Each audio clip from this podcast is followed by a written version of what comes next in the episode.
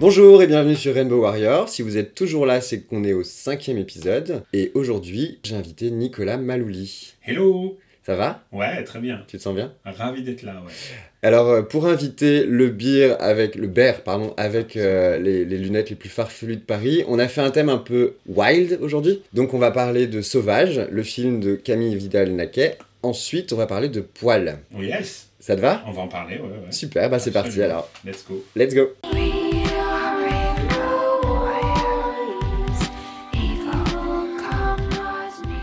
Sauvage, donc, est sorti il y a quelques semaines au cinéma. C'est un film de Camille Vidal-Naquet avec Félix Marito, qu'on a déjà vu dans 120 mètres par minute, euh, dans Un couteau dans le cœur, dont j'ai parlé aussi, avec Eric Bernard, Nicolas Bdibla, et euh, Félix Marito a eu le prix de la révélation Cannes 2018. Je l'ai vu cette semaine. Nicolas, tu l'as vu aussi? Je l'ai vu hier soir. Je voulais le voir au dernier moment pour pouvoir en parler avec toi. D'accord. Voilà. Vous avez quel âge? Euh, 22 ans. C'est quand la dernière fois que vous avez dormi? Cette nuit, euh, j'ai pas dormi, mais, euh, mais la nuit d'avant, je crois que j'ai dormi. Est-ce que vous avez un partenaire régulier? Ah, t'es bien là? Je sais pas. Pas vraiment. Ça fait combien de temps que vous vous prostituez? Un, un certain temps. Mais vous avez pas envie d'autre chose? Ah, Pourquoi j'aurais envie d'autre chose?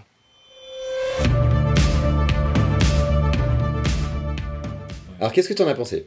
J'étais surpris par. euh, Beaucoup de choses, ouais. j'étais surpris par beaucoup de choses. J'ai beaucoup aimé Félix, son jeu, et le fait qu'il n'y ait pas de jugement moral à aucun moment. En tout cas, c'est comme ça que je l'ai ressenti.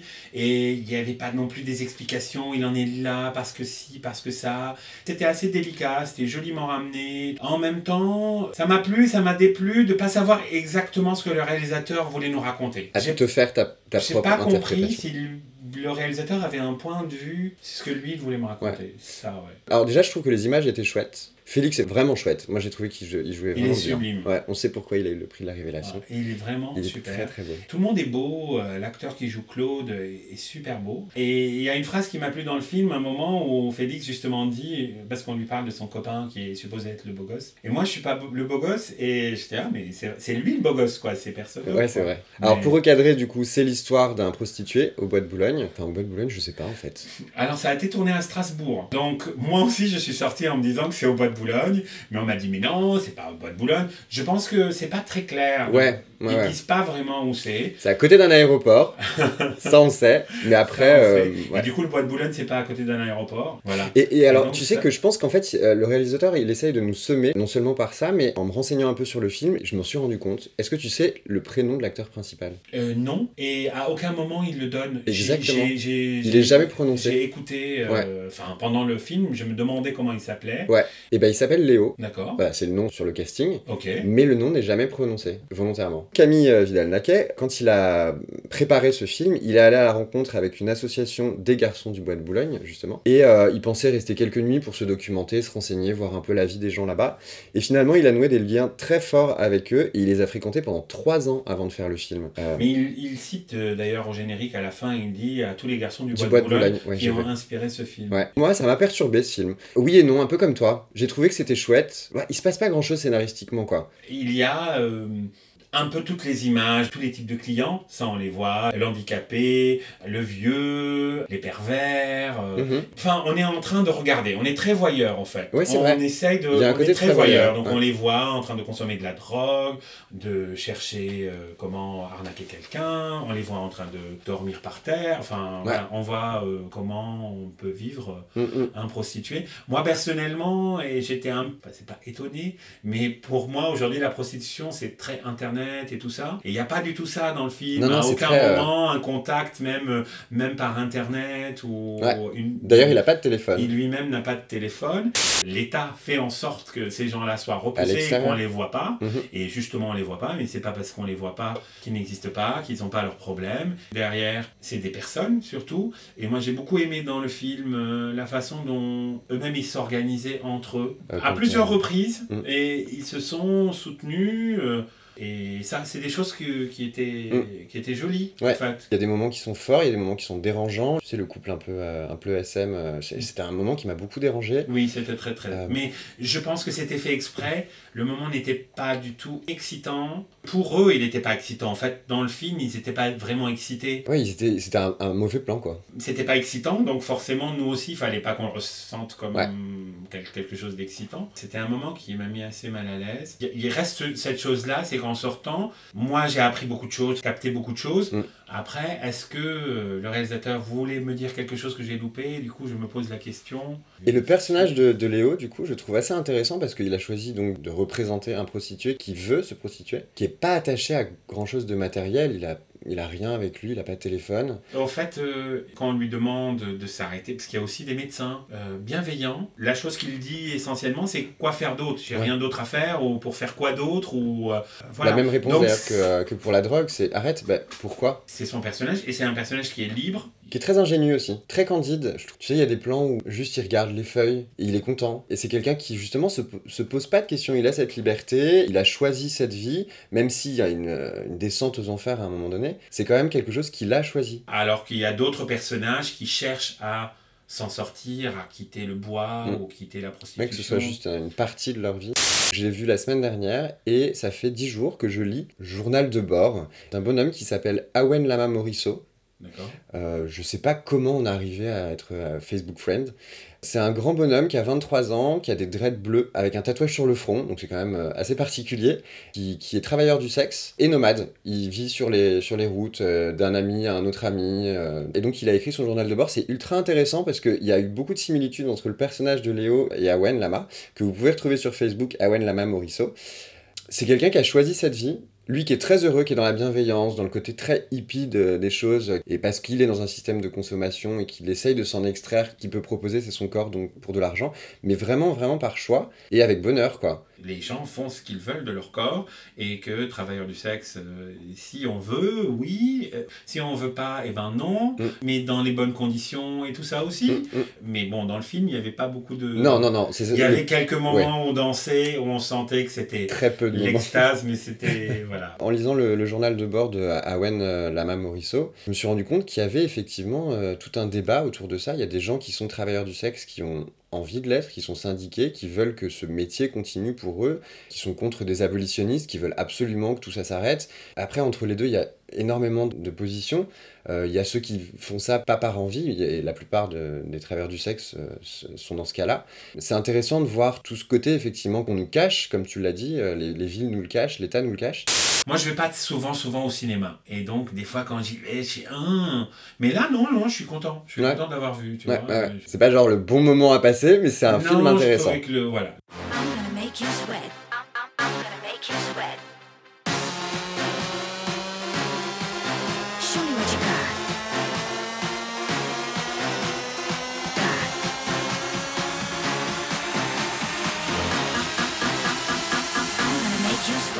On va parler de poils. Yes, j'en ai un peu. J'en ai, j'en ai moins qu'on pense. J'ai une très très grosse barbe. J'ai commencé à me raser à 15 ans. J'étais super content et tout. Et je voulais absolument avoir des poils. Mon père est très très poilu du torse et tout. Et comme j'étais un peu gros et que j'avais un peu des seins, et ben je pensais que quand j'allais avoir des poils, ça allait un peu cacher mes seins. Parce que j'étais très très très complexé par le fait d'avoir des seins. Et j'attendais impatiemment tout ça, mes, mes poils sur mon torse. Bon, j'en ai, mais j'en ai, j'en ai beaucoup. Quand on, regarde mon visage, généralement, on pense que je vais être une touffe de poils en dessous. En fait, je suis poilu, mais Pas trop. J'ai fait un sondage sur euh, ma page Facebook et sur euh, Twitter. Euh, les poils, oui ou non? On est pour, on est contre, on aime, on n'aime pas, t'as envie d'en manger, t'as pas envie d'en manger. Sur 100 répondants, il y a 19% qui n'aiment pas les poils. Mais c'est très à la mode en ce moment les poils. Hein. Ça il y a cas. 81% Oui, qui adorent les poils. Assez à la mode. Alors, euh, pour tout te dire, moi, je porte la barbe depuis très, très, très, très longtemps. Et on m'a longtemps dit, ah, reste ta barbe, reste ta barbe. Donc, je suis passé partout, par un bouc, par un petit truc, par une plus grosse barbe, une barbe longue et tout ça.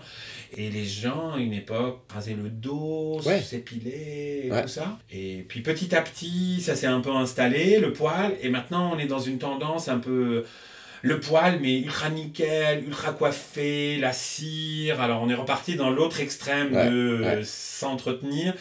Un chouïa trop maniéré. Voilà, on est passé d'un truc de genre sans poil à ok des poils, mais on va passer le babyliss et, et mettre de la cire et combien t'as mis de produits dans ta barbe et comment elle tient et combien de fois par semaine tu vas chez le barbier. Oui, c'est ça, ouais. il y a de tout ça. plus en plus de barbiers, t'en as, Ben, partout en fait, à Paris. euh, c'est vrai qu'il y a pas mal de règles à connaître, hein, parce que quand tu tailles ta barbe tout seul, c'est des fois un peu compliqué. Avoir la barbe n'est pas forcément toujours euh, avec quelqu'un qui est poilu. Si tu veux, des fois, il y a des gens qui vont avoir la barbe, mais qui vont raser euh, Qui les poils euh, sous, sous les aisselles ou sur ouais. le dos, c'est-à-dire que pour eux, non. Pas le- la, la- la- la barbe, oui, mais les poils, non. Ouais, la barbe, c'est un, un ornement, un, un truc un peu de séduction, de virilité, mais le poil, euh, on rase, quoi. Et puis il y a les filles aussi.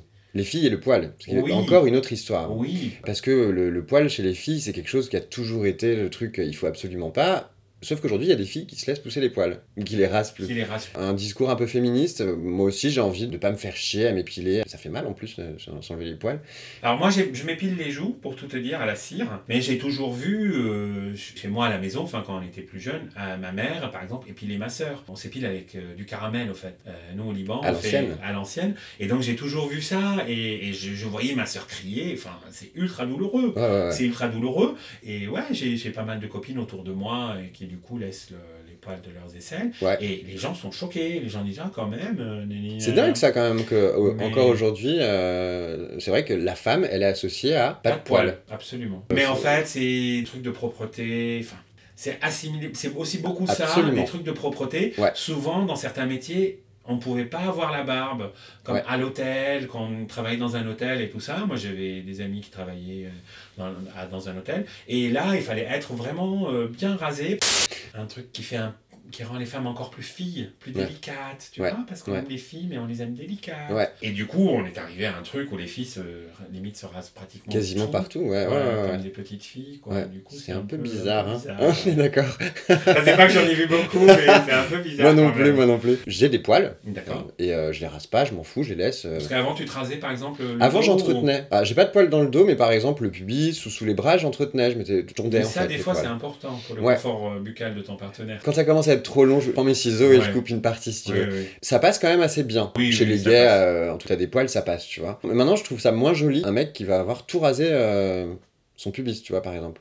Alors que je l'ai fait pendant longtemps, hein. Moi seulement dans des jeux sexuels. Des Ah ouais. des, ouais, des jeux où les gens ils te rasent entièrement. Ah, intéressant. Ouais, très intéressant. c'est un peu bizarre, hein, parce que le mec, il met la mousse à raser, puis il prend un rasoir, et c'est un moment très trouble, justement, parce que tu es à poil devant lui, puis il a un rasoir, et puis il est en train de te raser euh, les couilles, le pubis, tout ça, quoi. Sur le moment, c'est très sympa. Après, c'est un peu chiant, le temps Ouais. que ça repousse. Ouais, mais pendant trois semaines, tu te dis merde, qu'est-ce que j'ai fait encore? Cool. Mais c'est un éternel recommencement, j'ai l'impression. C'était un- très à la mode dans les années 70, les moustachus, les barbus, les poils. Dans les années 90, c'était plus du tout, du tout à la mode. Euh, Bien épilé, Oui, on voit les abdos, on voit les, les pecs, etc. Et puis là, ça revient un peu, j'ai l'impression que c'est quand même un peu plus, un peu plus free. Ma- Maintenant, il y a un peu plus de tout. Si tu veux, il y a encore des gens qui se rasent, qui sont nickel rasés, tout ça.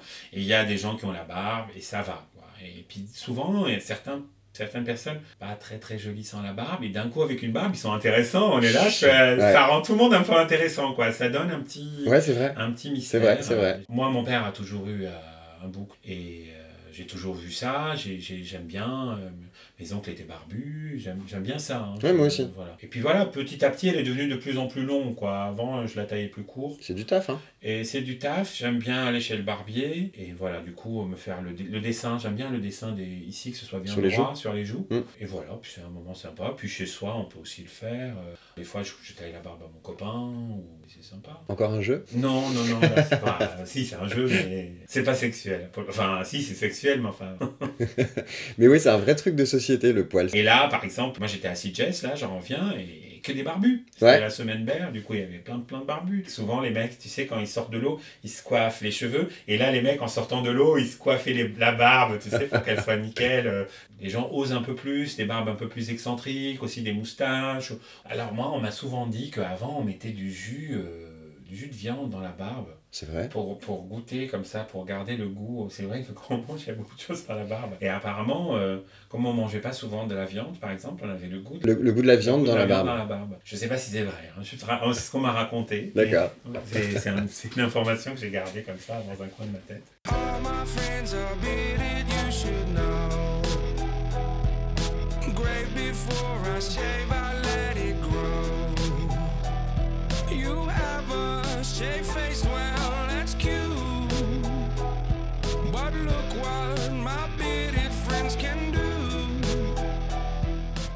va parler un peu de toi maintenant. Ah bon? Moi, je te connais de la porte de la Ménergie. C'est la première fois que je t'ai vu. D'accord. Je me suis dit, mais quel est ce bear à lunettes euh, scintillantes? Alors, je fais la porte de l'âme énergie depuis, depuis le début. Mais avant, j'ai j'ai fait pas mal de portes, euh, notamment la, la Flash Cocotte. Donc, beaucoup de gens me connaissent de la Flash. Et la première fois que j'ai fait les vidéos, j'ai refusé tellement de monde que la soirée est restée mémorable. Mais vraiment, tout le monde est venu me voir. Anne-Claire, Pipi, tout le monde sont- est venu me voir. On m'a dit, mais c'était super, tout le monde était super beau, tout le monde était super gentil. Mais j'avais refusé tellement de monde Ah que les gens s'en souviennent encore. Et puis, ça, ça a marqué un tournant euh, ce soir-là. Et puis, finalement, après, tout le monde avait un peu peur et tout ça. Mm, mm, mm. Et bon, après, c'est un personnage. Quand on vient en soirée, il y a 10 000 autres soirées. On peut aller ailleurs. C'est vrai. C'est pas la fin du monde si on est refusé à une soirée. Si on dit à quelqu'un non à une soirée, c'est c'est parce que lui-même, il va pas s'amuser à la soirée. C'est pas que pour nous, c'est pas parce qu'on veut pas de cette personne au début d'une soirée. L'organisateur de la soirée me- m'explique qui il veut à l'intérieur. Et normalement, je dois comprendre et laisser, Oui, oui, oui. rentrer ces Que le client soit euh, content au final. Oui, et que les mecs ils sortent en disant il y avait assez de mecs qui se sont assez fait draguer, c'est pas parce que je veux pas d'hétéros, ou c'est pas parce que Hmm. je veux pas de filles. ou- Oui, c'est un dosage de. C'est un dosage équilibré. Des fois, par exemple, je vais dire à- je vais laisser rentrer des personnes à une certaine heure, mais à- s'ils étaient arrivés plus tôt ou plus tard, ils seraient pas rentrés. J'ai fait des soirées euh, à la Java, au Wanderlust, à la Nouba, à la machine du Moulin Rouge, euh, euh, au dépôt. J'en oublie certainement. J'ai fait pas mal, pas mal de portes. C'est quelque chose qui m'amuse de faire la porte parce qu'on voit vraiment les gens. Et puis nous, reconnaître des gens qui viennent souvent, c'est aussi, euh, aussi sympa de, de- d'avoir des gens qui sont, j'allais dire fidèles, j'aime pas ce mot, mais euh, tu sais, qui, voilà, qui Ouais, ouais, qui reviennent en reviennent, tout cas, qui aiment bien Et, et que ambiance. tu, et que tu les reconnaisses, euh, je pense que ça apporte aussi quelque Voilà, chose de donc dire. euh, là maintenant la Ménergie c'est au Gibus. Je connais chaque personne qui rentre à la Ménergie. Et Mhm. ça c'est génial, je Ouais. trouve ça génial. Le, le physio, c'est aussi la première porte d'une soirée. C'est la première personne que tu vois. C'est souvent la dernière personne que tu vois. Du coup, c'est un accueil. Ça teinte une soirée, un physio. Moi, j'aime beaucoup ce que tu donnes aux soirées parisiennes parce que t'es le bear sympa ou pas sympa, euh, avec des lunettes complètement incroyables, avec euh, des fois des boucles d'oreilles, des colliers, des machins. C'est un vrai personnage. Tu te demandes toujours un petit peu si tu vas vraiment rentrer ou pas. Ça teinte bien la soirée, je trouve, parce que c'est un, un personnage fort que tu as, Alors- que tout le monde connaît d'ailleurs. Moi personnellement, j'ai pas envie qu'on me prenne pour le vigile en fait. Donc j'essaye de pas être habillé comme eux et je les adore, hein, c'est les vigiles. Mais moi je me bats pas, hein, je, je suis pas assez bien payé pour me battre et puis je sais que je saurais pas me battre. Et en fait j'aime bien, j'aime bien me looker et j'ai l'impression que quand j'étais petit, comme j'étais un peu gros, je pouvais pas m'habiller comme je voulais. J'ai j'ai longtemps fréquenté des garçons qui me demandaient d'être discret. Une fois j'ai rencontré quelqu'un qui m'a dit non mais vas-y, tu veux porter une jupe, mais mets une jupe, tu veux mettre des colliers, ben mets des colliers. Et voilà, et de là, c'est venu quelque chose euh, comme un truc de personnage. Ça aide aussi à rentrer dans le personnage, mais aussi souvent on me confond avec d'autres gros. Alors le truc des gros, c'est qu'on les confond avec les autres gros. C'est un peu comme les noirs qu'on confond avec les autres noirs, ou les chinois Ou- ou- qu'on confond avec les autres Ou chinois. les PD brun barbus. Voilà, ça. Ah. donc, et du coup, alors moi souvent on me prend par exemple pour Mathieu Guérin, ou pour Oscar, ou pour euh, le physio euh, du salaud, ou- Uh-huh. enfin tu vois, et on me prend pour d'autres gros. Le fait d'avoir euh, d'avoir les lunettes, les colliers et tout ça, ça me situe aussi, si tu veux, ça me donne ma Mhm. signature un peu Ouais, physique. ouais. Quoi. La nuit, en fait, dans la nuit, les choses sont inversées. Les, les gens qui sont originaux, qui prennent le pas sur les gens normaux, voilà, c'est eux qui font la nuit, que ce soit par leur look, par leur physique, par leur attitude et tout ça. Et c'est des gens que dans la journée, on- n'en veut pas. La nuit, ils prennent leur pouvoir, en fait. C'est eux qui décident. C'est Ouais. eux qui font ou défont une soirée. Moi, ce que j'aime bien, c'est les, les gens qui se préparent pour sortir, qui sont pas là par hasard, qui sont rentrés chez eux, qui sont probablement douchés, qui ont fait leur lavement, qui ont mis un peu de parfum, qui ont mis une chemise qui est repassée, Mhm. et pas des gens avec leur sac, ils sortent du boulot, ils ont les dossiers. Et ceux-là, c'est Et alors les lunettes, Les lunettes. ça vient d'où? Parce que t'en as plein. Eh ben petit à petit, ouais, j'en ai plein. En fait, quand je travaillais en agence d'archi, j'étais un peu le gentil. Et un jour, j'ai découvert que si je mettais ces lunettes noires avec une grande barre sur, sur les sourcils, j'avais l'air très sévère et on aurait peur de me dire euh, Tu veux pas recommencer ça? Quand on travaille à la porte, il faut l'air, avoir l'air euh, méchant, quoi. Ou en tout cas fort. Et les lunettes, euh, une fois que tu as commencé avec euh, une paire un peu extravagante, tu peux pas calmer le jeu, quoi. Petit à petit, j'avance comme ça et j'essaye de trouver plus fort. T'en as combien toujours facile. Que je mets très souvent, il y en a quatre qui sont euh, sur la table de nuit, tu Ouais. vois. La bleue que je porte là, c'est la Strass, que je peux pas mettre par exemple sur les chantiers, Non. mais que je mets dans la vie de tous les jours. Ah la ouais grande surprise de tout le monde, je la mets dans... quand Elles sont, je- elles sont chouettes celles-là. Ouais, je les adore. Je les ai trouvées en Allemagne parce que je les trouvais nulle part. Je les ai achetées sans les essayer. Vraiment, j'imaginais juste ma tête avec. Puis je les ai mises. Et là, j'étais avec mes parents et ma mère, elle me regarde. Pourtant, ils ont l'habitude. Ma mère, elle fait C'est pas un peu too much mon père Et mon père, il fait Un peu Alors Nicolas, tu fais pas que la porte, bah t'as mille vies en fait. J'ai 10 000 vies, ouais, les gens. Et des fois, c'est difficile parce que les gens, eh, quand tu- ils, te ils savent que tu fais la porte, pour eux, tu fais que la porte. Quand ils savent que tu fais de l'archi, ils pensent que tu fais que de l'archi. tu Mm. fais des, voilà. Mm. Moi, je fais du collage, je fais des tableaux, je vends mes tableaux dans différentes galeries, à Paris, mais aussi euh, à Lyon. J'ai une galerie à Nice, j'ai une galerie à Quiberon. Voilà, donc je vends mes tableaux. C'est essentiellement de ça que je vis. Je fais un peu d'archi. Mhm. Et puis je suis euh, aux ours de Paris aussi, donc on fait des événements euh, pour les ours. T'as fait Et- notamment la fierté ours, euh, c'est la deuxième année que tu l'as fait? Non, je l'ai fait depuis 10 ans, mais l'année dernière, j'étais, je suis devenu président de l'asso. C'est ça, voilà. On fait une semaine de la fierté ours. Alors les ours, pour résumer ce que c'est qu'un ours, un bear, on est gros, on est pédé, on est des gros pédés. Souvent, quand on me demande c'est quoi un ours, je dis c'est des gros, c'est des pédés, c'est des gros pédés. Et Rapide, efficace. C'est rapide, c'est efficace, c'est clair, c'est un vrai slogan. Ouais. Et ça, c'est resté. C'est en même temps un peu d'humour. Ça éloigne les cons aussi. Mm. Et puis ça aussi pose euh, le débat sur euh, le mot PD qu'on utilise un peu à la légère très souvent. Mm. Et nous, on peut l'utiliser, d'autres peuvent pas forcément l'utiliser. Mm. Du coup, donc on organise cette semaine. Cette semaine, c'est Riche en événements, j'ai vu cette année, il y avait c'est quelque chose sur le corps qui est différent en fait. Body positive, comme on l'appelle aujourd'hui. Ouais, Euh, accepter son corps comme il est, Mm. ses kilos, son poids, euh, ses formes, parce Mhm. qu'on n'a pas tous les mêmes formes, des fois Ouais. on a des petites jambes, des grandes jambes, et puis du coup la silhouette elle n'est pas du tout pareille, et Mm. puis moi je pèse 120 kilos, et voilà, je connais d'autres gens qui pèsent 120 kilos, on n'a pas la même taille de ventre, Ouais. mais chacun est différent. Et voilà, ça c'est important, et ça permet aussi à des personnes de voir d'autres gros bien vivre. C'est-à-dire que moi personnellement, quand j'ai vu Christian Christian, Christian, mon ami, qui est le patron du Berzen, de voir Christian avoir une vie sentimentale, d'avoir une vie sexuelle, d'être pédé dans sa vie, d'être gros, mais de plaire, de, de voir que c'est pas la fin du monde, parce que effectivement, quand j'étais plus jeune, c'était plus compliqué. hein. C'est-à-dire avoir des refus, de, refus dans certains bars.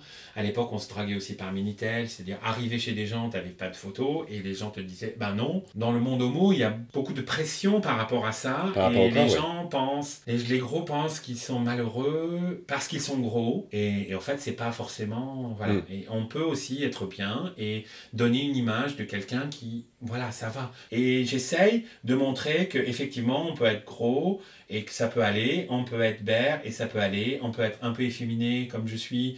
C'est pas la fin du monde. Et on fait cette semaine pour être ensemble sur un bateau. On est 250 bears à manger des gâteaux à volonté. On fait le tour euh, de Paris sur la Seine. On fait une élection de Monsieur Ours. Et souvent, c'est une, une belle soirée à la fin. Ouais, c'est pas forcément les, les plus beaux hein, qui se présentent. C'est aussi beaucoup de gens qui ont un peu envie de se libérer, de, Mm. de se dire voilà, on peut monter sur scène. Hmm. Il y a quelque chose de très joli, je trouve, dans l'acceptation de son corps. Quand quelqu'un aime son corps, peu importe comment il est, je trouve qu'il dégage quelque chose. À chaque fois, ça me donne le sourire, tu vois. Quand tu t'acceptes, il y a quelque chose que tu dégages de toi que je trouve euh, beau, vraiment. Oui, oui, oui, oui. T'es un peu un personnage public, mais surtout ce que tu montres de toi, c'est quelqu'un fort, qui s'assume, qui aime ce qu'il est, peu importe, on s'en fout.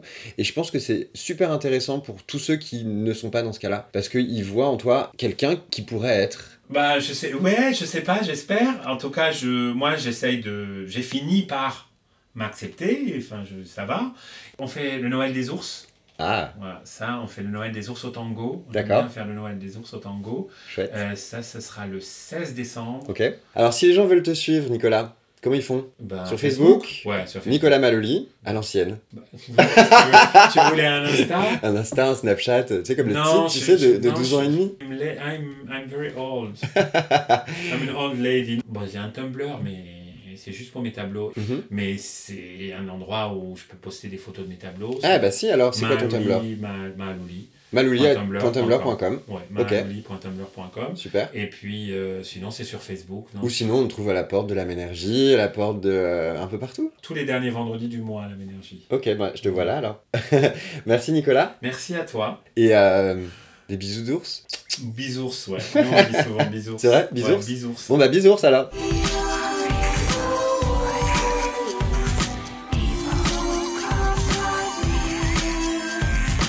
Si vous voulez me suivre ou avoir toutes les actualités de ce podcast, retrouvez-moi sur Facebook, Rainbow Warrior Podcast.